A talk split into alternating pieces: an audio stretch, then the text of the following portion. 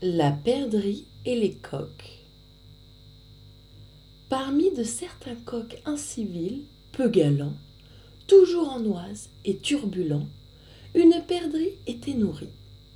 Son sexe et l'hospitalité, de la part de ces coqs, peuple à l'amour porté, lui faisaient espérer beaucoup d'honnêteté.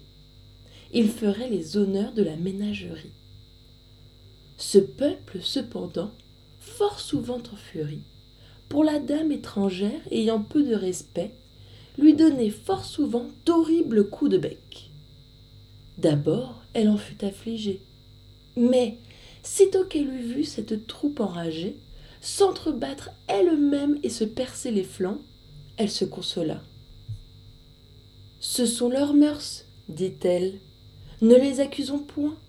Plaignons plutôt ces gens Jupiter, sur un seul modèle, n'a pas formé tous les esprits. Il est des naturels de coq et de perdrix. S'il dépendait de moi, je passerais ma vie en plus honnête compagnie. Le maître de ces lieux en ordonne autrement. Il nous prend avec des tonnelles, nous loge avec des coqs et nous coupe les ailes. C'est de l'homme qu'il faut se plaindre seulement.